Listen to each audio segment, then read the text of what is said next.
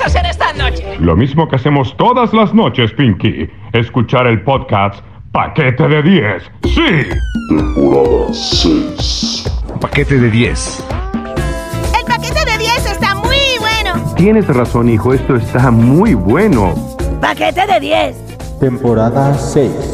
Paquete de 10. Esto sí está de tetas. No, no, no, no, no. El paquete de 10 me encanta. No, no, no, no, no. ¡Paquete de 10! Oh, sí, maravilloso. Vamos a oír el paquete de 10. Así es. ¡Son lo máximo! Este es el podcast Paquete de 10, vieja.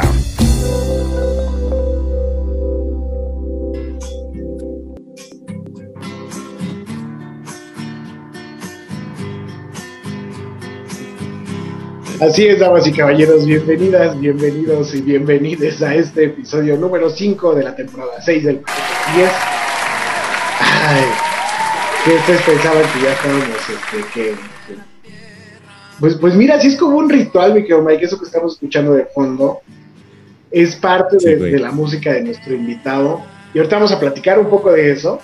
Para quienes están a través de las plataformas eh, habituales you- este, de, de podcast, Apple Podcast, Amazon No, ma- ibas a decir YouPorn, güey. No seas Porn, cabrón. No, todavía no. este, Xvideos, este, Spotify y todos donde nos distribuyen este orgasmeante programa.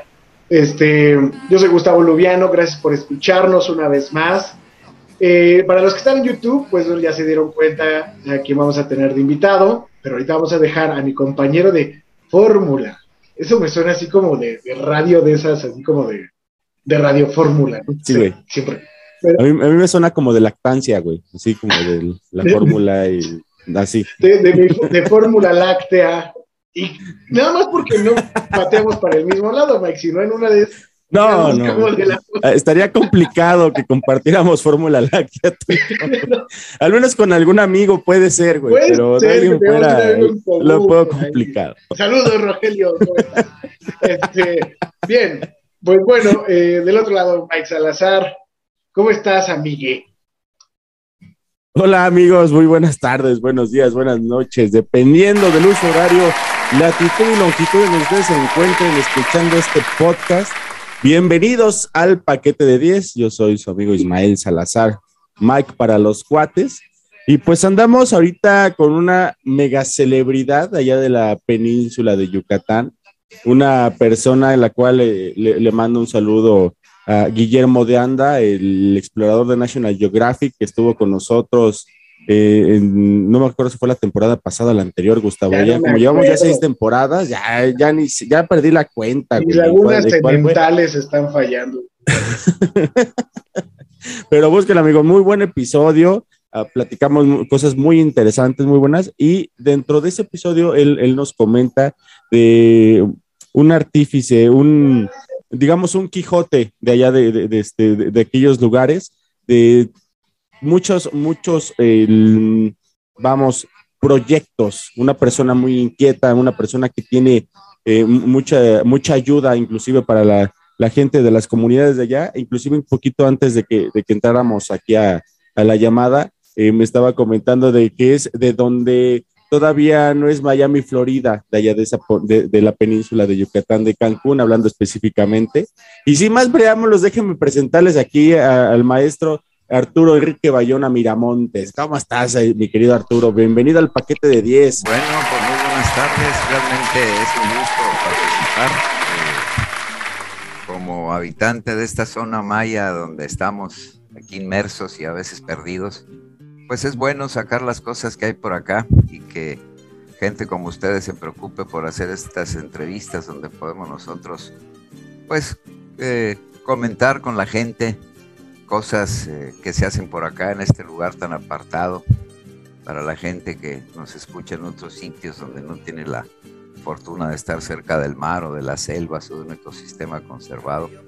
Pues aquí lo tenemos y es de algunas de las cosas que queremos platicar hoy con ustedes para pues que se enteren de cómo está esta parte del mundo y a ver qué podemos hacer todos en conjunto para continuar conservando. ¿Te puedo decir, Arturo? Correcto. Adelante. Digo, Somos amigos. Claro. Oye, oye, Arturo, eres biólogo, Sí, investigador pero hay algo que me brinca muchísimo y tiene que ver un poco también sobre lo que vamos a versar en esta charla. Eres músico. Sí, bueno, realmente eso es lo primero que se dio. Hubo un tiempo en que fui más músico que biólogo. Después, después fue, fui más biólogo que músico. Y ahorita soy músico y biólogo. Eso. Mira, Mike, ¿y tú? No, pues yo me quedé como músico y abogado en su momento. Y ahorita nada más soy músico, músico y podcaster. Y ya, Exactamente. se fue. Oye, oye, me quedo Arturo. Y justamente me gustaría empezar por ahí. ¿Qué es, qué es este, em, qué es este asunto de la ecomúsica? Bueno, ve, yo estudié biología para irme a vivir a la selva. Acá yo había empezado la música desde muy chavo, desde los 13 años, que me regalaron mi primera guitarra, mi padre. Y pues como todos empezamos a tocar las canciones de moda, las serenatas, las acciones por ahí.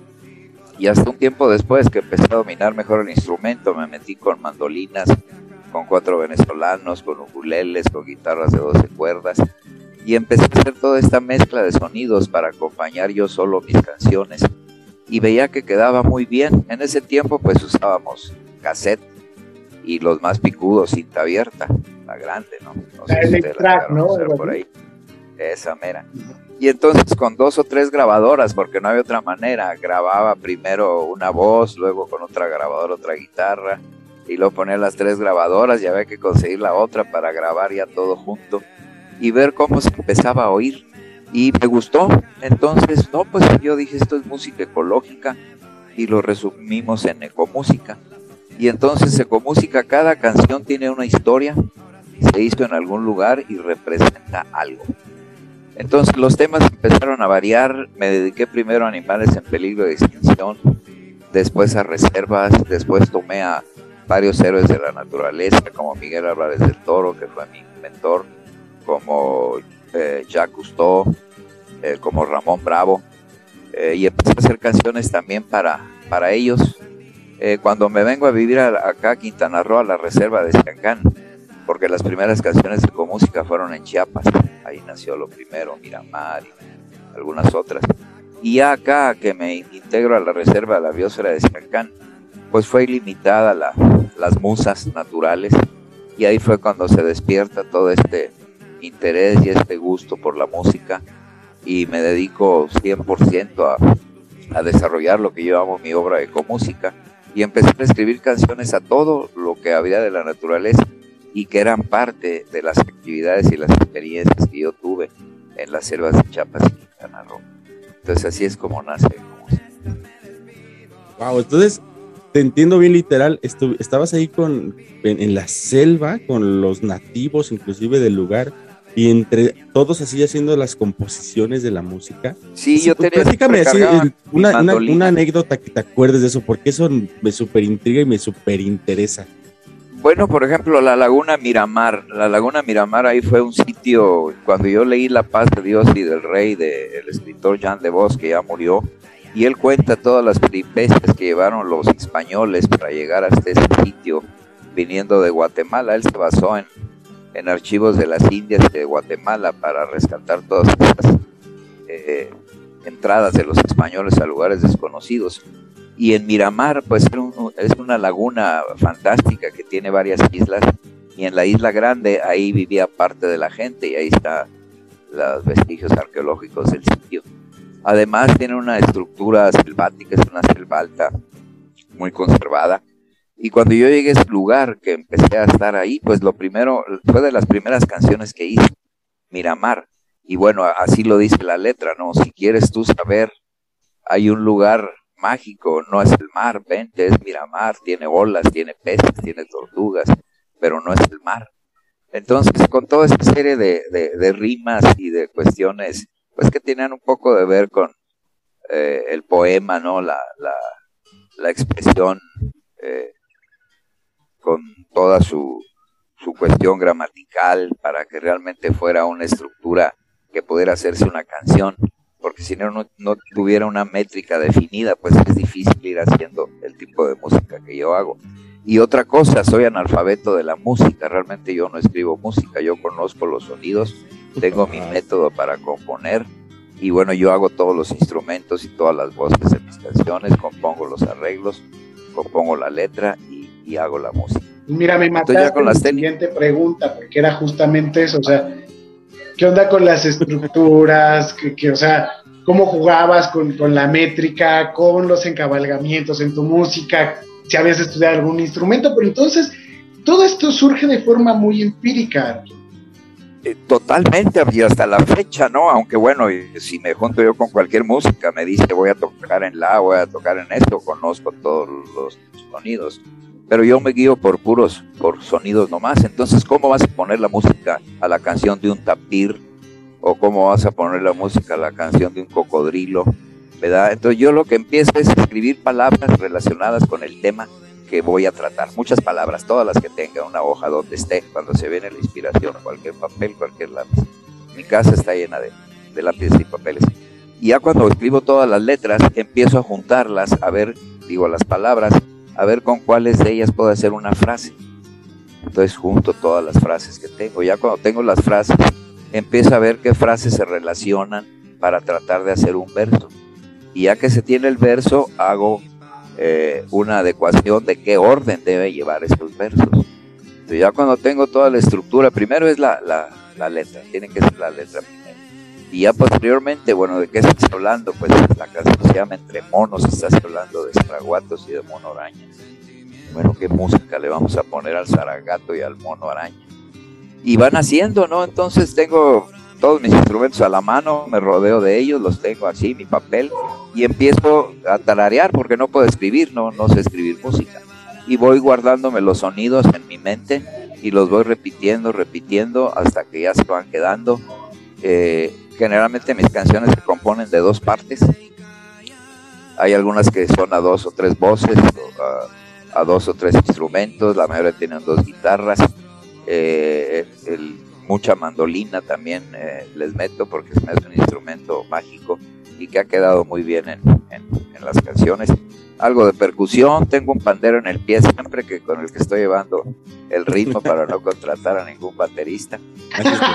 Y a veces, y a veces le pongo algunas maracas por ahí también, de acuerdo al sonido, ya con las con los estudios nuevos que tenemos, pues ya es muy sencillo, no se graban las pistas todo por eh, cada una y ya se une.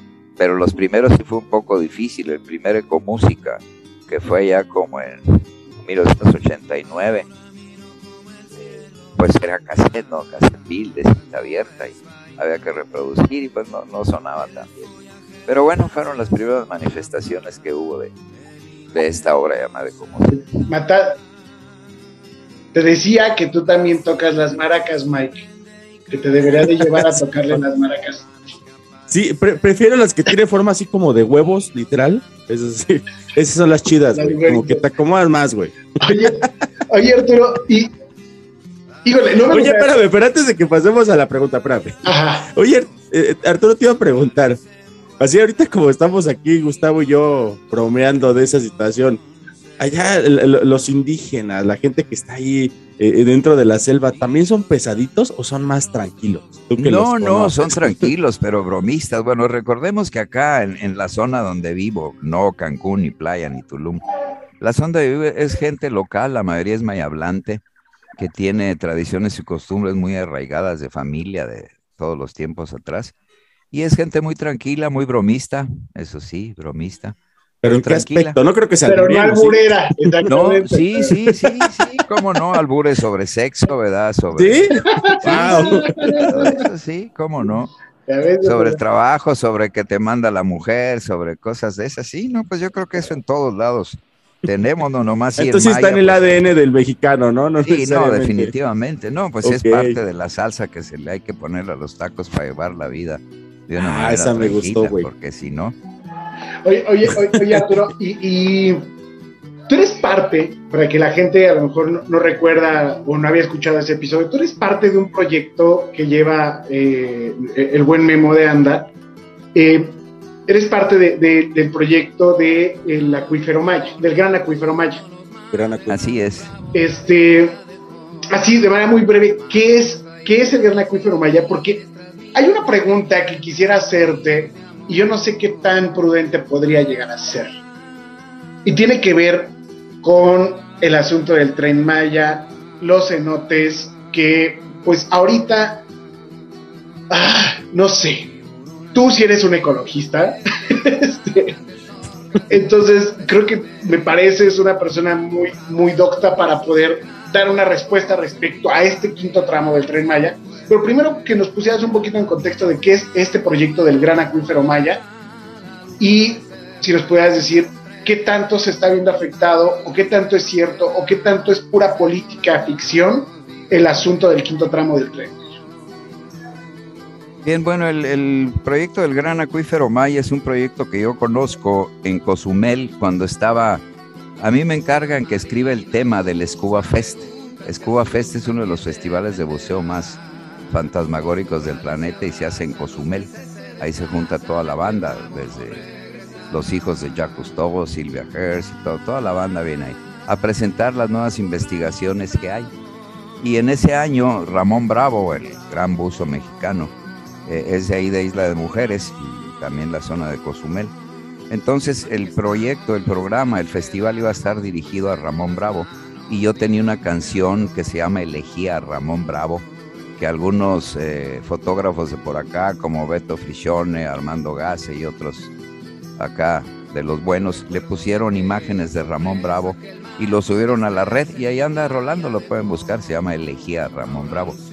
Y a través de ese video me contactaron los organizadores del festival de Scuba Fest y me dijeron, me preguntaron que si podía cantar la canción en ese festival en vivo.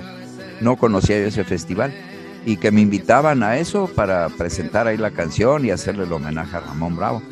Ah, pues muy bien. Y entonces yo llegué como músico, no como biólogo al Scuba Fest ese año. Y ahí dentro de las presentaciones y ponencias que se dieron en ese festival y en ese congreso estaba Memo de Anda. Yo no lo conocía. Y él ahí anunció que quería iniciar el proyecto del Gran Acuífero Maya y presentó las imágenes espectaculares de todo su trabajo. Yo no buceaba en ese tiempo, era ya explorador de cuevas eh, secas, no era buzo en ese tiempo. Y pues quedé encantadísimo. Entonces nos toca pasar al podium exactamente en el mismo momento a mí para recibir mi reconocimiento por haber hecho el tema musical que me da el hijo de Jacques Cousteau y a él por lo seleccionaron como el buzo de oro. El buzo de oro es el máximo premio que da el Scuba Fest a los investigadores subacuáticos que han hecho cosas que hay que festejar o que hay que mencionar. Entonces nos toca juntos y le digo, bueno, pues creo que el destino nos une. Le digo, soy Arturo Bayona, acá no nos conocemos, pero este, quiero platicar contigo sobre el proyecto porque él lo enfocaba exclusivamente a la arqueología. Entonces yo le comento, bueno, ¿y por qué mejor no hacemos cosas de bacteriología, de especies, de peces nativos, análisis químicos del agua, cuestiones de fauna pleistocena, vegetación circundante? y cuestiones por el estilo y le damos otra connotación al proyecto. Oye, me dice, pues sí, sí, está muy bien lo que me estás proponiendo. Haz una propuesta y, y, cómo no, dice, sí, sí. Estaba él iniciando con, pues ver quién se unía al equipo, ¿no? Entonces yo, más que unirme, yo me metí ahí, ¿no? Porque yo, yo dije, no quiero estar, yo voy a estar ahí. Fue mi, el comentario que me hice a mí. Entonces ya hubo que pasar una selección ahí media incróspida con el INA y National Geographic y todos los patrocinadores de la Fundación Aspen, los currículums y todo, trayectoria, pues para ver si qué clase de cucaracha iban a incluir en el, proyecto. y pasé la prueba, entonces ya me, ya me, me incluyo. Pero oh tristeza, las primeras salidas, ¿verdad? Pues bajaban con los tanques, todo, yo nomás veía las burbujitas y muy amable, me decía Memo, ahí te enseñamos las fotos. Uh, que la decía yo, ahí me las fotos. No, no, mientras, subimos. No, tú quieres entrar a la acción, ¿no, Arturo? No, no, y entonces ya me, me, metieron a un, a un curso de buceo ahí en Tulum, pagado ahí por National Geographic. Primero en albercas, luego en el mar, luego en cenotes, y entonces ya, ya, no, ya no me enseñaban las fotos, ya bajaba con ellos a, a tomarla así pues bajo su tutela. No soy un experto buzo, soy más de cuevas secas y de, de estudios de selva, pero me he metido con ellos allá hasta donde gritó Tarzán Y muy interesante, ¿no? Y como biólogo, pues he hecho cosas también que ellos no, no tienen el ojo para fijarse, es más bien son arqueólogos, ¿no? Entonces siempre otra visión que se tenga, aunque sea el mismo recorrido, pues vas a percibir cosas diferentes, ¿no? Y Pero, de esos- como que hace una que te acuerdes, así que digas, Bueno, por ejemplo, cuando entramos en la cueva de Balancú, que fue el descubri es una cueva seca que descubrimos allá en abajo de Chichen Itza, donde se encontraron puros vestigios toltecas, que yo creo que Memo ya les contó eso.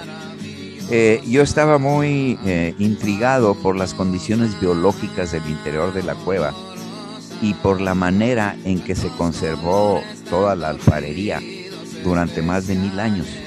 Porque en la mayoría de las cuevas que hemos entrado y que hemos descubierto y que hemos andado con Memo o sin Memo, pues realmente todas estas clases de objetos están destruidos, despintados, fragmentados por la humedad. Es la, la- la cuestión general ¿no? que encontramos ahí. Pero aquí estaban perfectamente pintados, conservados, la pintura intacta como si los acabaran de, de hacer ayer. Eh, y entonces me puse a hacer un estudio de bioespeleología de por qué esas, qué condiciones había para poder haber llegado a esa conservación de los sitios. Entonces, bueno, y también otra intriga era con qué se alumbraban si no había oxígeno en el interior. Nosotros para entrar batallábamos y cargábamos el tanque hacia adentro para cuando había problemas. En ese tiempo, hace mil años, eran instrumentos de combustión los que utilizaban para, para alumbrarse. Ya Claro. fuera una antorcha, ya sea una vela, un aceite una jícara, etcétera, y todo eso consume oxígeno y todo eso produce humos. Y son lugares tan estrechos y tan cerrados que, bueno, esa era mi duda: cómo se alumbraban, cómo hicieron esto, cómo se metieron, cuándo se metían, cómo respiraban, cuando quemaban el copal, porque en los inciensos se encontraron restos de cenizas de que quemaban estos elementos y todo eso producía ceniza. Entonces, ¿cómo ese ambiente tóxico, sin oxígeno y con combustión de diferentes productos, podía ser este, aguantado por las personas? Entonces empecé a, a trabajar con algunas investigaciones aquí en la zona maya con los viejos de cómo se alumbraba la gente hace 100 años o cuando no existía eléctrica. Y bueno, empezaron a salir cuestiones absolutamente desconocidas y que dan una respuesta parcial quizá o total a lo mejor a esta clase de dudas, ¿no? Entonces ellos me hablaron de que realmente el concepto de vela se conoce desde hace muchísimo, ¿no? Si bien ha cambiado el material y la manera en que lo hacen, pues el concepto de vela de cera de abeja está desde hace muchos años. Y me comentaban que ese pudo haber sido una de las maneras. La otra son las lámparas de aceite, ¿no? Lo que es el quinqué que se usa con petróleo. Anteriormente se usaba con cebos o, o grasas de animal y también era un iluminador. Y aparte encontramos nosotros eh, restos de carbón, lo que hablaba de que en algún tiempo habían usado también un tipo de antorcha. Entonces con esos elementos y midiendo el oxígeno y viendo el tipo de animales que había, etcétera, un artículo que publicamos eh, con la autoridad de Memo y yo en la revista Hola Tulum, donde se manifiesta toda esa hipótesis de cómo entraron, cómo se alumbraron, el nombre científico de las especies que se supone que usaron para alumbrarse y cuestiones de ese tipo, ¿no? Ese artículo lo en podemos la- encontrar. Y en la cuestión del agua, sí, sí, sí, sí, en eh, holatulum.com, Ok. hola, así se llama la revista, soy, eh, estoy en el comité editorial de esa revista. Eh, Memo va a escribir un artículo el mes que entra, también ya, ya lo mandaron. Y hay el descubrimiento de la cueva de Balancú también como en el número 10 de la revista. Hay muchas cosas que hemos escrito ahí. Eh, de- dentro de eso tenemos también el descubrimiento que hice, no sé si han oído, de la cueva de las serpientes colgantes de Cantemó. También ese es un misterio increíble. Es una cueva donde en la noche bajan serpientes y cazan los murciélagos volando. Y eso lo pueden buscar también en internet, la cueva de Cantemó. Todo sea, eso está en Las internet. serpientes cazan a Si no en mi página. O no entendí. Volando en- en un ecosistema de oscuridad perpetua, sin luz. Sí, sí, eso. Bajan de la cueva en la noche, se balancean y con el puro aleteo, porque no tienen oído, no, no ven tampoco. Entonces atrapan al murciélago. Ahí están los videos, o si no en mi página arturobayona.com, ahí encuentran todo eso que les estoy diciendo y mucho más. Wow. Sí, ese video está. Sí, lo vi, está- se ve muy, muy impresionante. Wow, wow, wow, wow.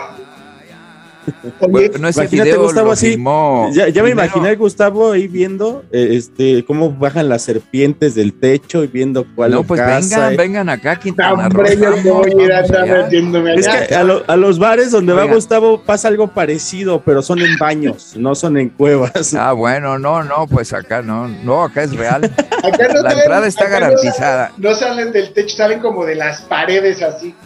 Ah, sí, ah, sí, sí. bueno, pues, bueno, pues todo depende en la posición que esté uno, ¿verdad? Si estás- Ese- eso es lo peligroso. Eso es lo peligroso precisamente. Ahí está, pero son lugares increíbles. Hice el otro descubrimiento de, de los estromatolitos también aquí en muchas lagunas de, de la zona maya, porque si han oído ustedes de los estromatolitos, la laguna de Bacalar es el ícono donde están estas bacterias cianofitas con estas estructuras que nos hablan del origen de la vida en la Tierra. ¿no? Entonces son estructuras muy características que poblaron el planeta hace muchos millones de años y que las encontramos vivas aquí en lagunas de aquí. Es parte de los descubrimientos que hemos estado trabajando ahorita. Entonces es por lo que yo vivo aquí, por lo que yo estoy aquí, por lo que aquí seguiré y creo que aquí quedaré. Y muchas cosas nuevas que estamos ahorita estudiando, pero bueno, ya nos salimos de la música. No, pero no, no, no. No, no, no, De no, está perfecto. Sí, sí, sí. De hecho, de hecho, este, ya tenemos que entrar a, a nuestra primera pausa de aquí de, de- del paquete de 10 para que ustedes se puedan publicitar, amigos. Este, estamos súper intrigados, está súper interesante lo que nos comentas, este, Arturo. Amiguito Gustavo, eh, vamos y venimos. Hay que matar Tapi sabanero Tapi sabanero Tapi sabanero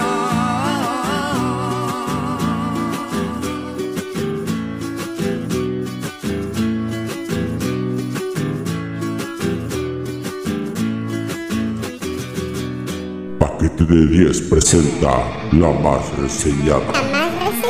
Una sección con lo más y lo menos del cine. La Más Reseñada. Televisión, literatura. La Más Reseñada. Espectáculos escénicos y una que otra jotería. La más, la más, la más reseñada.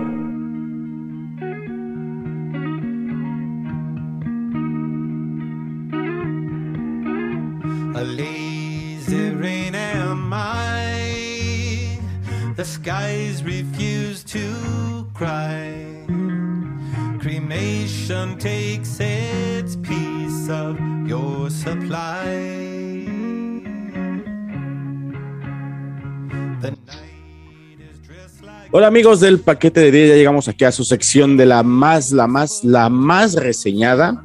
Vamos a hablar en esta ocasión aquí, amiguito Gustavo, de una, un, un disco de una banda que francamente me encanta, es una de mis bandas favoritas de toda la vida y es el nuevo disco de Unlimited Love de los Red Hot Chili Peppers. El- Mejor conocido como Amor Ilimitado. Amor ilimitado, güey. Y sí, amor ilimitado es lo que nos dan en este disco. Un disco, la neta, que personalmente me gustó mucho. Tiene muchos detalles muy buenos, muy interesantes.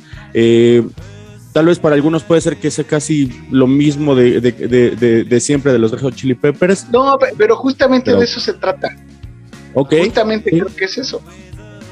O sea, de entrada es un disco de regreso, güey. O sea, tenían un rato sin, sin, sin grabar. eh, es un disco de regreso. Además, no solamente es el regreso a un estudio, sino regresa con ellos. Este vato, este, se fue el nombre, hombre, estoy bien preparado hoy. John Frusciante, güey, el guitarrista. ah, exactamente, el guitarrista regresa. Lo Suplantando cual, a Josh. Sí. lo, lo- lo cual ocurre, lo que tú decías, que parece que son igual, pero creo que eso es a lo que le apuesta el disco, justamente a retomar el sonido, a tener un, un- un- a recuperar lo que eran los Red Hot Chili Peppers, cuando, al menos yo recuerdo la etapa de secundaria, preparatoria, güey, Simón, Simón. Me hizo recordar eso. Creo que las grandes bandas como ellos, cuando van regresando, eh, apuestan justamente a la nostalgia. ¿sí? A la nostalgia. Eh, pero pero a mí no me desagrada que suene igual, ¿eh? O sea, me parece un discazo. Sí, sí, francamente es muy bueno, la verdad sí, este, ya extrañábamos, eh, personalmente siempre me ha gustado más John Frusciante que el buen Josh Klinkhofer, Klinkhofer, este, que estuvo en sus últimos discos, tiene muy buena potencia el cuate y todo, pero ese feeling que le mete a la guitarra este, es algo maravilloso. Me ha encantado toda la vida lo, que hace Flea, que es el, el, bajista que más me gusta de, de todos, porque es un bajista que no necesita la guitarra, güey. Es un complemento. Normalmente el bajo, tú sabes que yo fui bajista algún tiempo de mi vida, todavía lo sigo siento y así me considero. Eh, siempre el bajo se, se, toma como que un instrumento de acompañamiento, como que el que pone la base de la música, etcétera. Y este cuate hace que sea el, el, protagonista principal de cada rola, güey. El único, así poniendo de, de, lo más bueno, podríamos hacer toda la cápsula de, de lo más de este, de este disco. Lo menos sí. que único que yo podría ver tal vez es de que no tienen esa canción de, de, de power, de, de, fuerza, como por ejemplo este Around the World, este por ejemplo eh, o, no sé, Other Side, otras canciones que tienen así como que esa fuerza, güey, como que ese empuje, como no sé, varias canciones que tienen Híjole, ahí, ahí ahora te vamos a chocar, mi querido Mike. Uh -huh porque yo creo que sí hay una, hay una canción de mucha fuerza en ese disco, se llama Bastards of Life. Eh, mí es la canción, eh, para, para, mí esa es la canción de ese disco, de este disco. Este, sin embargo, coinciden absolutamente todo. El, el, el bajo, es que sabes qué, el de los Tigres del Norte ha hecho que el bajo parezca muy fácil. Yo creo que ha de ser una de las mayores influencias de Flea, güey, definitivamente. este, creo que es eso, pero en realidad es un instrumento bien complicado, güey, bien, bien complicado. Este, tiene sus, sus, detalles. Y los Red Hot Chili Peppers, pues siempre, siempre, creo que siempre ha sido tener al mejor bajista, uno de los mejores bajistas de la música. Entonces, me parece un gran disco. Considero que a lo mejor no tiene la fuerza de otras canciones, en eso tienes razón, o sea, como que lo menos es que no hay, siento que este disco no tiene una canción emblemática, eso, es lo que coincido contigo, es como lo menos, siento que todas las canciones es como, es como volver a agarrar carrera, güey, ¿no? O sea, así siento el disco, eh, sin embargo, esa canción, eh, eh, Bastards of Light, eh, es mi canción favorita de este disco, ¿tú, tú escogiste alguna viendo. favorita del disco? Híjole, me gusta mucho la de Aquatic Mouth Dance. Es una canción que tiene un riff de bajo durante toda la canción, yaceado, súper chingón. La neta, esa canción yo creo que es la que más, la que más me late. Este, y pues, bueno, amigos, yo creo que aquí, como lo hacemos habitualmente en la más y la más reseñada, sí, yo creo que sí es un disco que vale la pena escuchártelo todo. Así que vas al gimnasio, te avientas la, todo el disco completito y lo disfrutas tremendamente. Así es. Pues ahí está, amigos, amigas, amigues. La, la más reseñada, el disco de los Red Hot Chili Peppers, disponible en todas las plataformas digitales. Y si usted es un señor, así como Mike y yo, pues puede ir a Mixup a comprar su disco, porque también hay versión acetato, mi querido Mike. Entonces, este, sí. ojalá regresar el cassette, fíjate. Ojalá. Ojalá, ojalá con, con tu pinche pluma estarlo regresando.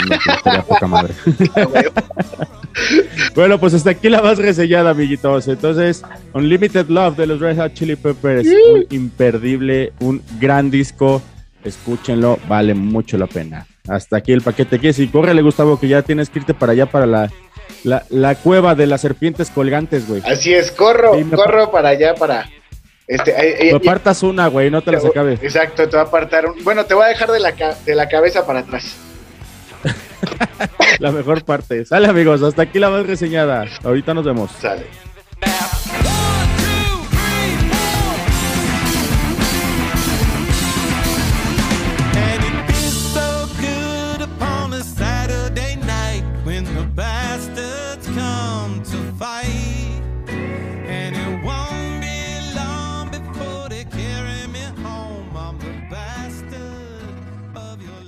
Paquete de 10.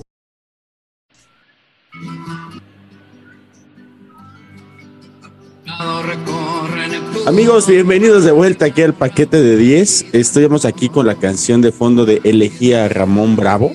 Es la canción que nos estabas platicando hace un ratito aquí nuestro amigo Arturo Enrique Bayona. Este, disculpen, mi amigo Gustavo, le intrigó demasiado esa, esa de las serpientes colgantes y dijo, no, tengo que ir a conocerla ahorita. Yo le quise dar a entender que no era ningún tipo de bar ni ningún tipo de lugar donde él acostumbra ir, pero pues bueno, no lo pudimos detener y se tuvo que adelantar. Yo creo que ahorita lo alcanzo. Este, Muy bien. Querido Arturo, esta, esta canción, nos comentabas hace ratito antes de que saliéramos este, a nuestro, de nuestro primer bloque, es una, una canción con la cual te congratularon y con la cual tú tuviste ese acceso, entendí bien, a, a lo que es el, el gran acuífero maya. Que de- me regreso a ese, a ese punto porque la neta se me hace algo tan interesante que no eres tú una persona así que, que tuvo este ese estudio, por así decirlo, esa preparación, ese enfoque de National Geographic que, este, que, que- que- de alguna forma tiene que tener la gente que trabaja en estos lugares. Y tú con, con con ese valor de decir, a ver, yo tengo este enfoque diferente, esta visión diferente, fue la que te llevó a, a- entrar en estos En el equipo. proyectos. Este grande proyecto que, que, wow, mano, o sea, la neta, eso me dejaste súper intrigado y la neta lo, lo, lo quiero abordar de nueva cuenta y ahorita volvemos a, a entrar a lo, a lo que se quedó en el tintero, que es toda esta situación de lo del tren Maya y todo este desmadrito. Sí. Porque eh, me gustaría que nos platicaras, porque nos escucha mucha gente joven, muchos este, estudiantes, mucha gente que, que, que- que tiene como que esa ambición de querer hacer las cosas y, que- y solamente queda en el ímpetu, en el decir yo quiero hacer esto, amigos que tienen muchos podcasts y cuestiones por el estilo, que, que no tienen e- ese, ese, es- ese punto específico en de cómo meterse, cómo hablar, cómo comentarlo. ¿Qué les podrías comentar a todos ellos? ¿Cómo te metiste tú para ser una celebridad también de Nat Geo? Bueno, yo creo que todo este tema se necesita un conocimiento, ¿no? El yo quiero, el ahí voy, el esto, pues sí está bien. Pero esto que hago yo es en base de un conocimiento. A mí el conocimiento me lleva a la reflexión. Ah, estaba bien, estaba mal, no era así.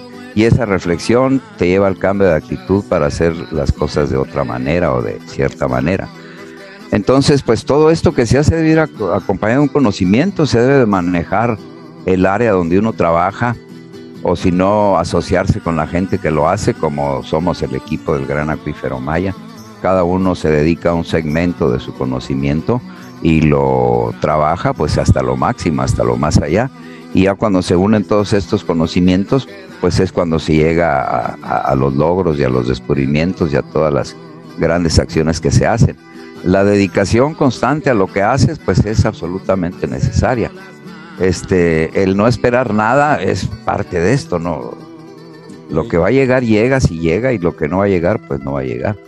Entonces realmente nuestro trabajo va mucho más allá de lo económico, de, de quedar bien, de todo esto. Más que todo va con una intención personal de cambiar las cosas y en lo particular, como biólogo, a mí siempre me ha interesado las cuestiones nuevas, las cuestiones raras, meterme donde nadie se mete, encontrar lo que nadie ha encontrado y sacar lo que nadie ha sacado. Esa es parte de mi filosofía y por lo que vivo aquí, porque solamente en estos lugares ya quedan pocos en el planeta donde puedas hacer algo así. Y la neta, este, qué bueno que mencionas eso porque, como lo comentamos en su momento con, Guillermo, la neta sí tenemos un tesoro muy poco estudiado y valorado sobre todo en todo lo que es esta península de Yucatán. O sea, ahí, ahí hay unas este, cuestiones, inclusive él comentaba, y por favor, coméntame tú también lo que, lo que opinas al respecto de lo que es la situación del agua. Él decía que, que las guerras más adelante, en un futuro ya no muy lejano, ya no va a haber situaciones de, de, de, conflictos por situaciones X, ¿no? De territorio o de combustibles, etcétera. La guerra se va a venir por las cuestiones del agua y en el gran, eh, bueno, no en el gran acuífero Maya, en, en, lo que es la península de Yucatán tenemos un, una super reserva. ¿Qué onda con eso? Y háblame, por favor, también en específico de la contaminación que se está haciendo por las, el crecimiento de los hoteles y todo eso. Inclusive hubo imágenes muy controvertidas no hace mucho en donde quería, había este, inclusive, este, inclusive esos fecales en uno de los cenotes y bueno, unas situaciones preocupantes, francamente. Bueno, realmente recordemos que llamamos acuífero Maya a ese gran depósito subterráneo que hay abajo de la península y que año con año se llena de agua con las lluvias y que en la época de seca, por gravedad, todo fluye hacia el mar. Entonces se vacía y se vuelve a llenar al año siguiente. todo este flujo, todo este movimiento, toda esta dinámica eh, del agua, pues ha hecho todo este sistema de cavernas que ya conocemos, hemos visto por ahí, a través de millones de años, que es lo que drena toda esta agua de la península de Yucatán y que va hacia el mar, siempre va hacia el mar, hacia allá se escurre. Perdóname que te interrumpa, entonces, el agua que está en los cenotes, yo tenía eh, la percepción que era agua que estaba ahí siempre, entonces, es, ¿se va renovando año con año cada vez que llueve? Así es, el acuífero es, el acuífero es un depósito que se llena cada año, entonces es un vaso, un vaso grande. En ese vaso metemos el popote para sacar el agua que utilizamos para todo. Y desafortunadamente metemos el tubo donde echamos la mierda y los miados todos también. Entonces es el mismo vaso. Con el tiempo ese vaso va a empezar a saturarse y va a empezar a afectar la calidad del agua, como ya está pasando. Eh, las granjas porcícolas de compañías gigantescas como Quequén, Papo y otras marcas que hay por acá, son las que realmente han tenido este impacto absolutamente negativo y desastroso en las aguas de la península, eh, aprovechándose de su poder económico, político y pues a veces de la poca acción que las comunidades realizan por desconocer los megaproyectos que van a instalar. Entonces estas granjas que crían entre 40 mil y 50 mil cerdos producen una cantidad increíble de líquidos, de orina y de excrementos que no se pueden eh, desechar en un momento o que no se pueden desechar en el instante. Tienen que pasar por plantas especialidades de tratamiento que degraden todas las excretas de los cerdos y poder aprovechados, lo cual no se es. Si hubiera una granja o dos, pues no hay problema, pero son decenas de granjas de estas compañías que han utilizado las comunidades mayas solitarias lejanas para poner estas megafábricas y hacer los negocios de su vida, porque exportan la carne a todo el mundo a costa de envenenar el agua de los acuíferos, de los cenotes y de todos los sitios donde hay agua subterránea de estas comunidades. Hay una gran lucha ahorita en diferentes sitios por la instalación de estas granjas sin avisar a la comunidad, sin permiso, con colusión de las autoridades ambientales, de las eh, comunidades gubernamentales, todo a costa del dinero, para tratar de introducir más estas granjas y seguir destruyendo el patrimonio de las comunidades ¿verdad? Silenciosamente eh, a costa del dinero. Esa es una. La otra es la parte del turismo. En ninguna parte de Quintana Roo hay drenaje. Se está empezando a poner. Pero en cualquier ciudad el drenaje se pone cuando se hace la primera casa, no cuando está lleno de casas. La mayoría de la gente de las comunidades, hablamos de Carrillo Puerto, de Chetumal, de Tulum, de Playa del Carmen, de Tulum y todas sus colonias, usan el sistema de fosas sépticas. O sea, haces un hueco, conectas tu excusado y ahí vacías todo. Hay muchos tipos de fosas sépticas, hay las que están bien hechas, las que están regulares y las que solamente es un hueco tapado. Por medio de, bacterias anaerobias, ¿no? Se, va descomponiendo toda la sociedad. Nada, no, o sea, todo eso se descompone a como le toca, pero todo se filtra al acuífero maya porque estamos en una zona cárstica donde la roca porosa, pues si bien tarda en en diferentes sitios, de acuerdo a la, a la densidad de la roca, en, filtrarse más tiempo o menos tiempo. Y es, esto está envenenando. Imagínate 10 mil fosas sépticas en Cancún, eh, digo en Carrillo Puerto, 100 mil fosas sépticas en Tulum, eh, 30 mil en Playa del Carmen, 200 mil en Cancún. Y ponle un litro de miados a cada una y un kilo de caca por persona a cada una entonces estamos en toneladas de excremento y de miados diariamente que se van al acuífero maya. En las buceadas que se hacen encuentran los tubos de los hoteles gigantescos conectados al acuífero maya, donde nadie los ve, ¿verdad? Y donde sus pecados son lavados por obra del Espíritu Santo, y ahí están vaciando todo.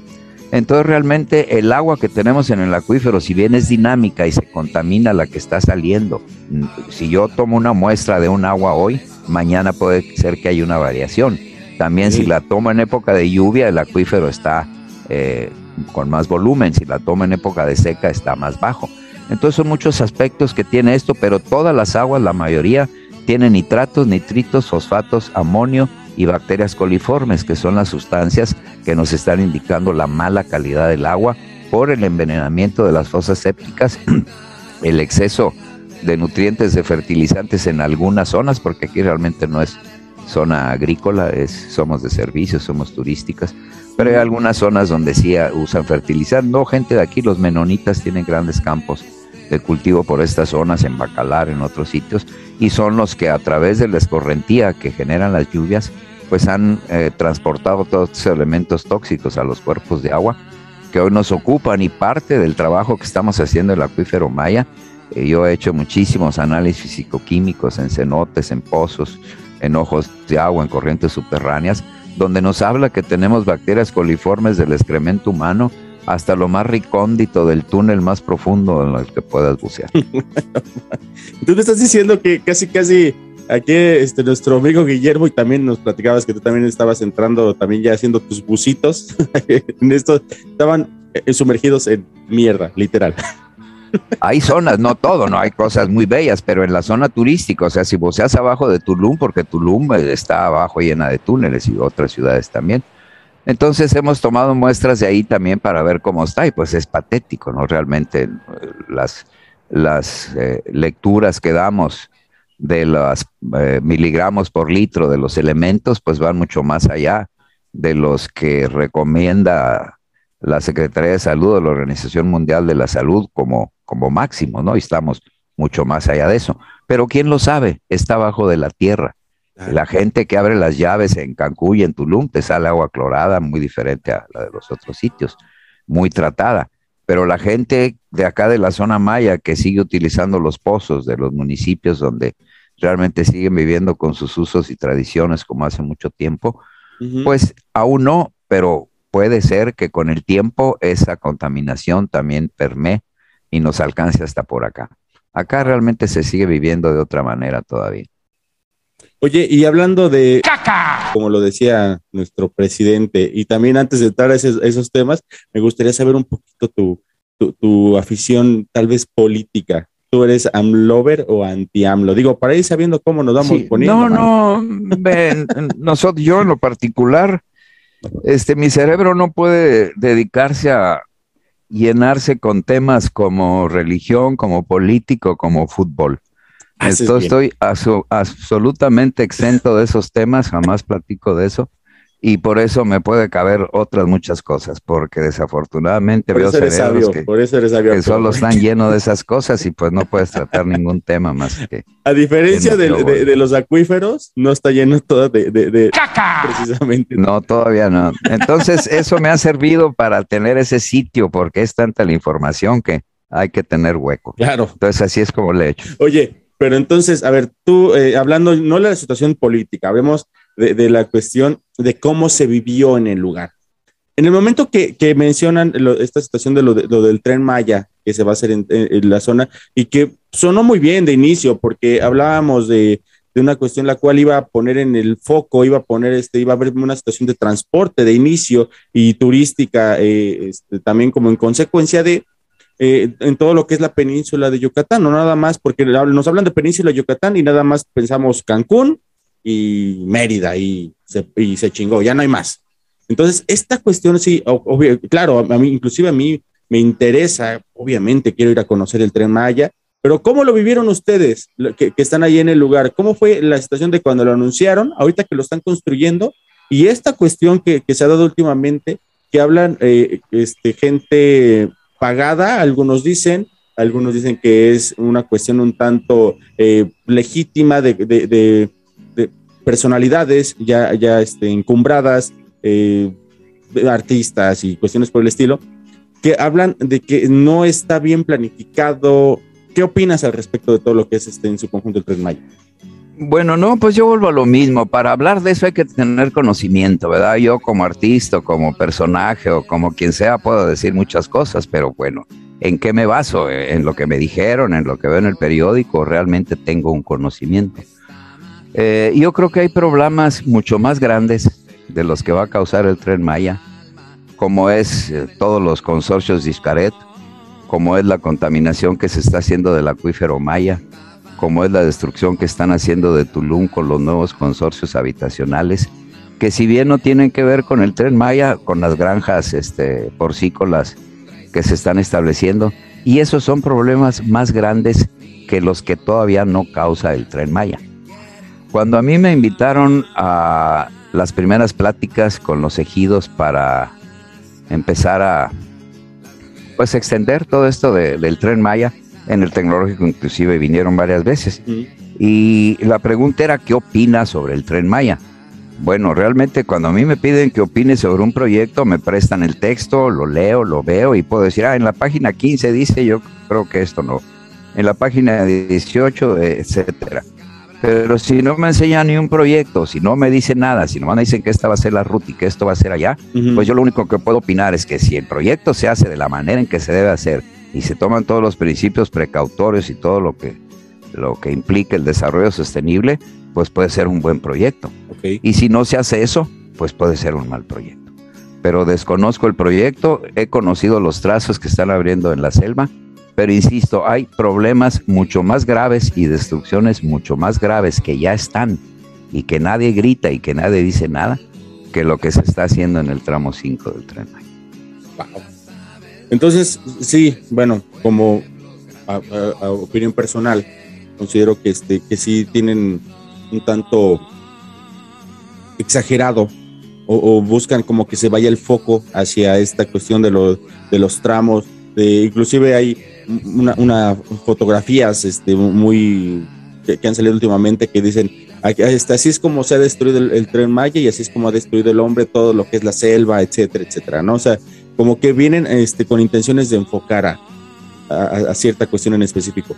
Pero tú, en el momento, ¿cuál es la percepción de la gente que vive ahí, de la gente que tiene este, su, los ejidos y todo esto? Eh, que, tienen este, en, lo que son los tramos donde están construyendo su vida. ¿Cuál fue la percepción de lo que es el tren Maya? Sí, lo, fue, fue algo agradable para ellos decir, ok, qué bueno que venga la obra, o fue algo que dijeron, ¿saben qué? No, aquí no la queremos, así como estamos, estamos bien. Aquí en la zona no hay ningún ejido que no está, haya estado de acuerdo para dar los permisos para que pasara el tren Maya, que fue lo primero que se hizo. Okay. Ahora, muchas de las voces que hablan, pues desafortunadamente son voces alarmistas sin conocimiento, que si bien gritar está bien, ¿no? Pero pues es solo gritar, ¿no? Realmente yo he visto por ahí muchas opiniones, todo se respeta, ¿no?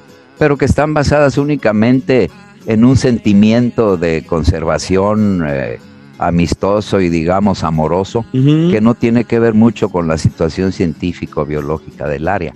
Si bien hay cuestiones preocupante, sobre todo que no se tenía la manifestación de impacto ambiental y de la el posible impacto con las vibraciones y en todo este sistema eh, que hemos estado estudiando tanto tiempo, donde está los hombres más antiguos de América, donde está esta fauna pleistocena, donde está toda la historia de los mayas, que sí está en riesgo, pero está, repito, está ahorita en más riesgo con el agua ácida que se está generando de los lixiviados en los basureros, con toneladas de estos desechos que ya está y que ya está envenenando el acuífero a lo que va a pasar o se supone que va a pasar con el tren Maya. Entonces, no puedo yo hablar ahorita del impacto que va a estar el tren Maya. No conozco la manifestación de impacto ambiental. Conozco el trazo donde pelaron los árboles aquí en la zona también. Pero si vieras otros trazos de los que ha pelado Iscaret y los que ha pelado las granjas y los que han pelado otros hoteles, pues realmente, o sea, no hay mucha diferencia, ¿no? no hasta eh, peor, las Comunidades, Las comunidades aquí exigieron que fueran incluidas y exigieron algunos convenios que no sé si se van a cumplir, los desconozco porque fueron los ejidatarios y los ejidos los que firmaron, pero también podemos ver que ninguna de las voces que está ahorita eh, manifestándose de esa manera por últimamente por esto del tren Maya, pues no hay ningún ejidatario, ni ningún poblador local, ni ninguna gente nativa de la zona que conoce, que vive y que, y que vive de esos recursos, ¿no? Y si bien eh, va a causar una destrucción como muchas otras obras, pero pues ahí ya depende de la manera en que se haga. Si se hace con los lineamientos que marca la ley del equilibrio ecológico, pues va a ser algo bueno, ¿no? Y si no se hace con esos lineamientos, pues no va a ser algo bueno. Sería mi opinión. No, está, eh, eh, está impresionante. Y sí, precisamente, si se hace como están los lineamientos, como dijeron que se iba a hacer, qué bien. Pero si no, no. Y ahora me llama mucho la atención esto que, que comentas acerca de, de, estos grandes consorcios, que si te puedo ser muy honesto y, y, yo que he estado, pues que luego busco así salir de vacaciones o lo que sea, están ahí los hoteles de, las grandes, este, de, de Xcaret y eh, acaban de abrir uno de Nickelodeon, que está así muy sonado y eso, pero son inaccesibles para los mexicanos, o sea, tú trata de darte una vuelta a uno de esos hoteles y pinche esta habitación te sale 15 mil baros la noche, cabrón, o sea, ¿quién va a pagar eso? O sea, a mí no me alcanza para ir a esas madres, todo está, está enfocado para lo que son los norteamericanos, pero te pediría por favor, Arturo, que ocupes este espacio también para que nos platiques a los que vamos de aquí para allá buscando un, un poco todas estas maravillas, toda, toda esta este, situación tan hermosa que tenemos, estos tesoros que tenemos este, aquí en México, ¿a dónde podemos ir para que se fomente el turismo y no nada más estemos llenando las arcas de todos estos este, consorcios de, de Xcaret y todas estas madres que, híjole, qué bárbaros, la neta. Bueno, esto del turismo, yo soy un turismo gabacho, ¿verdad? Viajo en American Airlines, hey. rento un Navis y como en McDonald's. Entonces dime dónde quedó el beneficio para la raza frijolera de aquí. Claro, eso exactamente es el Entonces, punto. Sigue siendo el dinero nomás da vueltas y se regresa por donde vino. Las inversiones son extranjeras. Ahora, ¿qué hemos hecho nosotros aquí para, no para atacar, ni para competir, ni para nada? hemos creado unos, este, no sé si han oído hablar de Mayacán. Okay, Mayacán aglutina a 10 comunidades de la zona maya de proyectos ecoturísticos comunitarios, donde la gente llega directamente a Quintana Roo, uh -huh. No a Miami, Florida. Aquí con guías comunitarios que te hablan en maya, te hablan en español y te llevan a ver sus recursos naturales. Ahí está la cueva de Cantemó, tenemos proyectos en la costa para la pesca de langosta, tenemos proyectos en la selva, tenemos una gran cantidad de proyectos, son 10 proyectos y forman el destino Mayacán. Entonces, si realmente la gente quiere venir a darse un baño de Quintana Roo como debe ser, pues vénganse a la zona maya, olvídense de Cancún, de Tulum, de Playa del Carmen, viajan a Carrillo Puerto, viajen a, a la isla de Holbox, Cantuniquín, que si bien ya está cambiando un poquito también, pero es la única isla que queda todavía sin carros, con arena, aunque ya un flujo ahí de turistas un poco exagerado.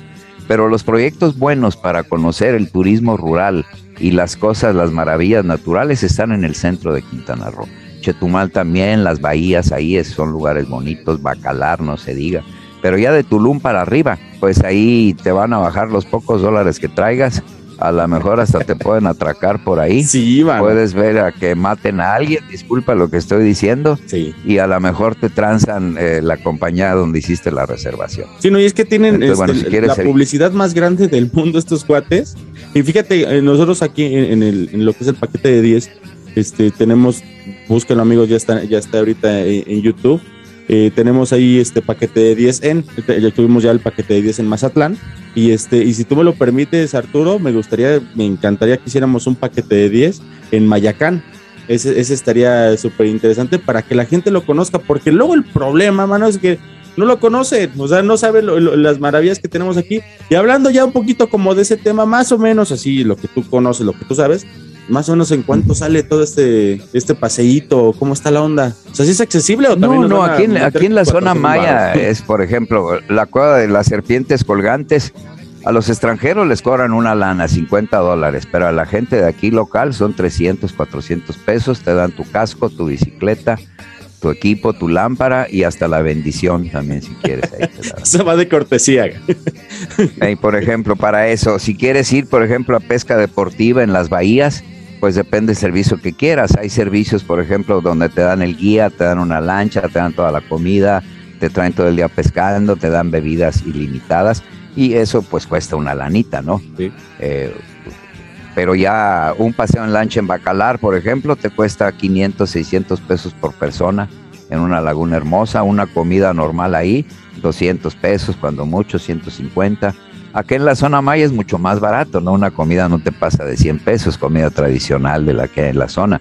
Con elementos naturales, de ahí no vas a comer allá los venenos que te dan allá por esos lugares de allá arriba. Y, te, y en buffet, Entonces, cabrón, te lo dan en buffet para que te llenes de...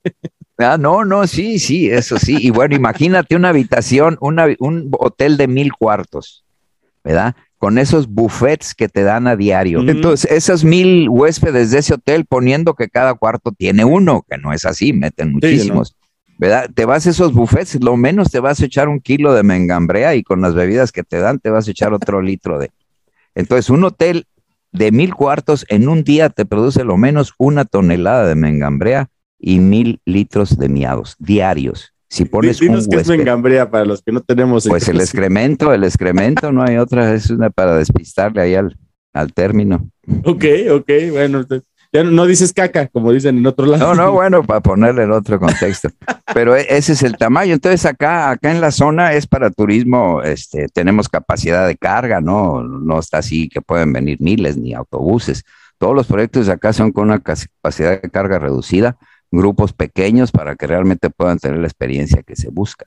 Claro. Y esa es mi recomendación. Tulum todavía le queda algo bonito, pero ya en unos años van a acabar, ya están haciendo el aeropuerto. Y bueno, lo que pasa aquí es que hay mucha, mucha gente que venimos, yo soy migrante también, que llegué aquí en busca de empleo.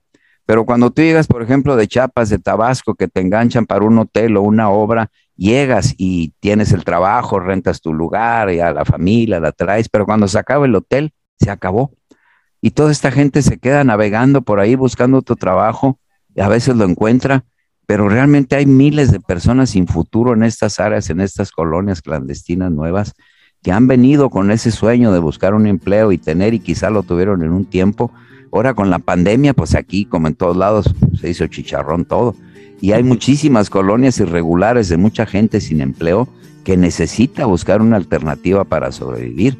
Y pues por eso muchos de ellos se han ido al camino equivocado y vemos el crimen como una de las actividades preponderantes ya aquí en la zona, ¿no? Antes era el turismo nomás, ahora es el crimen y el turismo. Entonces, pues muchos de este tipo de ciudadanos que estamos generando aquí en estos cinturones míseros de pobreza, pues son el resultado de estas políticas este, turísticas que si bien está enfocado en el turismo masivo y en la generación de empleos, pero pues no, no, son más los que quieren empleo que los empleos que hay. Y eso pues también en todos los sitios turísticos se está pasando, ¿no? Una extensión de, colonias de miseria que tenemos a los alrededores, donde pues ¿qué haces para sobrevivir si no tienes empleo, si no tienes comida y tienes una familia? Pues la alternativa que busques es la primera que vas a tomar.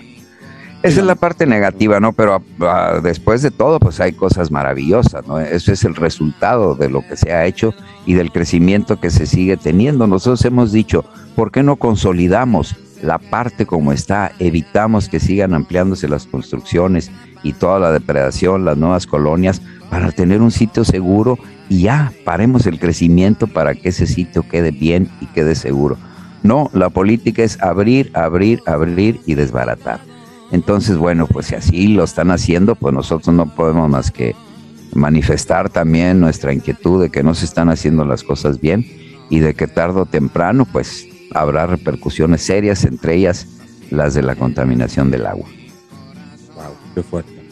Eh, Arturo, tenemos que empezar a, cerrar el, este, el episodio del podcast. La neta, se me ha ido rapidísimo, súper interesante todo lo que nos estás comentando, un agasajo estar platicando aquí contigo. Pero me gustaría que nos empezáramos también a, este, a dejar de mal vibrar y si Arturo Bayona tuviera el poder así en sus manos de poder cambiar algo en específico aquí en este en todos estos maravillosos lugares, ¿qué sería? ¿Qué sería lo que tú cambiaras? Consolidar el crecimiento sería lo primero, o sea, pararle, pararle el crecimiento. Después tenemos las leyes para el cuidado de las aguas residuales y todo.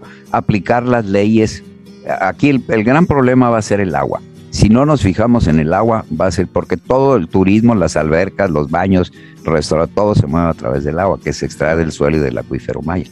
Entonces, eh, poner los sistemas de drenaje como están haciendo ahorita, pues sí es un, un paliativo que está apoyando, pero no se dan abasto, crece las ciudades están gigantescas y aparte siguen creciendo diario. Es difícil pensar que en un tiempo vamos a tener los sistemas de drenaje establecidos. Entonces, por eso la, la, aplicación de las leyes en cuestión de las aguas residuales y el manejo de los basureros que tenemos acá, tiraderos al aire libre, que son unas grandísimas esponjas que guardan todo el agua de lluvia y luego la filtran llena de todos estos elementos químicos que están volviendo el agua ácida.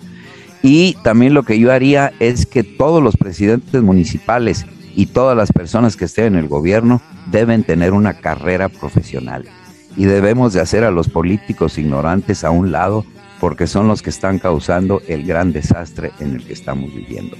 Claro que un, un universitario, una persona no garantiza, lo hemos visto ya en otros lados, que tenga un buen funcionamiento en cuestiones de, de planeación pero al menos pues nos puede garantizar de que no se va a guiar por el dicen o por el yo creo o por el por ahí vi, sino no, y también no le van a endulzar tan fácil el oído, man. O sea, ya cuando tienes así cierto, dices, no, bueno, me van a dar un millón de pesos por esto, no vale más la pena conservar esto. O sea, claro, porque aquí la ignorancia es lo que ha afectado la mayoría de las cosas, las cuestiones políticas y, y los que entran ahí pues vienen con el único afán primero, ignorantes absolutamente, la mayoría, no digo que toda la mayoría, ignorantes. y su única función es llegar a atracar el presupuesto público, no tienen otra función. Y mientras eso pasa, pues hay que abrir permisos, hay que dar esto, hay que firmar para que caiga la lana. Y ya cuando me vaya, pues el que venga a ver qué hace. Y así le han hecho aquí, y así le siguen haciendo. Entonces, esas cuestiones deben de cambiar. Si no cambian en esas cuestiones mínimas, aguas residuales, gente capacitada en los puestos públicos, eh, y, y detener el crecimiento horroroso que estamos teniendo, pues va a ser difícil. Yo creo que con esas tres cosas podía empezarse a hacer un cambio significativo en la manera en que estamos manejando y destruyendo los recursos del área. Buenísimo, buenísimo. Oye Arturo, pues nos tenemos que, despedir. Platícanos, por favor, qué se viene para ti. ¿Tienes ahorita algún curso? ¿Tienes este, algunas capacitaciones? ¿Qué, se viene para este, Bayona? de, dentro de las cosas que hago, estoy en contra absolutamente de los cultivadores del pescado chino llamado tilapia, que ha mm. envenenado las lagunas de todo el sitio, los cenotes y lo siguen eh, promoviendo las secretarías de gobierno. Entonces estamos manejando un programa muy amplio en las comunidades para el cultivo de especies nativas, de especies de aquí, de las mojarras que tenemos aquí, con un sistema muy bueno que se llama la acuaponia. No sé si has oído hablar de la acuaponia es un sistema cerrado. Es un sistema cerrado para cultivar peces. El agua de los peces la mandas a capas a camas hidropónicas donde tienes vegetales. Los vegetales absorben todos los nutrientes que dejan los pescados. regresas el agua a través de un biofiltro para que quite partículas sólidas y lo vuelves a mandar a los pescados. Los pescados vuelven ahí a nutrir el agua y la vuelves a mandar a las plantas. Entonces, ese sistema cerrado no produce contaminación trabaja con especies nativas, te produce alimento vegetal y animal y es la alternativa del siglo XXI para la conserva, para la eh, producción de alimentos, sobre todo en estas zonas que tenemos acá. ¿Dónde encontramos los detalles de esto? Este, pues en mi sitio ahí están los manuales y está todo lo demás. Y si no, pon la palabra Aquaponia. Este, hay la compañía más grande aquí se llama Bofish, está ahí en Guadalajara. Ahí fue donde yo fui a hacer mis observaciones y mis trabajos. Eh, y e, esa cuestión, estamos ahorita con todo trabajando con los nuevos descubrimientos de los estromatolitos también que estamos haciendo aquí. Acabamos de terminar el libro con Memo de Anda sobre el acuífero Maya. Tengo algunas conferencias en la red de planetarios que siempre estoy por aquí girando en Playa del Carmen, Cozumel, Cancún y Chetumal. Eh, mi trabajo en el tecnológico. Voy a hacer un taller sobre la importancia de los murciélagos en la polinización de las plantas el viernes que entra y hoy tuve una conferencia muy agradable con ustedes. hombre, gustazo, gustazo, mi querido Arturo Bayona. Bueno, aquí seguimos de la estación de la, ecomúsica, pero bueno, pues. vale la pena, vale la pena este, todo esto que nos dicen y amigos, eh, ojalá si este, busquen, eh, mándenos un mensaje aquí al paquete de 10 y si me lo permite Arturo, este, buscamos que los canalicemos para que ustedes puedan también conocer toda esta situación del turismo porque también es importantísimo que, lo que es la península no nada más es Cancún, o sea, hay cosas muy hermosas, pero no, no las vemos, no, no tienen la suficiente publicidad. Ojalá esto sea también este, parte de, esa publicidad que pueden llegar a tener. Y Arturo, pues te agradezco muchísimo que hayas estado aquí en el paquete de 10. La neta fue un agasajo platicar contigo. No me quedó mal este Guillermo. Me dijo, la neta, con Arturo vas a tener las mejores historias y así fue. Sale pues, en contacto y cualquier otra vez aquí estamos. Perfecto. Amigos, pues hasta aquí el paquete de 10. Soy su amigo Ismael Salazar Mike, despidiendo a nombre propio y de mi compañero de Fórmula Gustavo. Y yo creo que ya de haber llegado por allá por la esta de la de este, este la cueva de las, la cueva de las colgantes. colgantes. Sí, ya debe estar por allá y ya debe estar poniéndole el nombre a un par de ellas.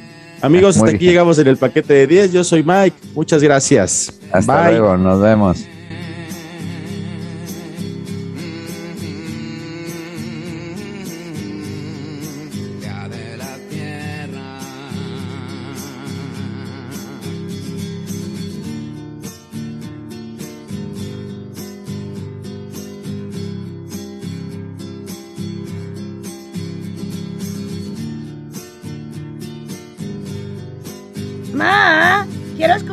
100 por el paquete de 10. Oh, amorcito.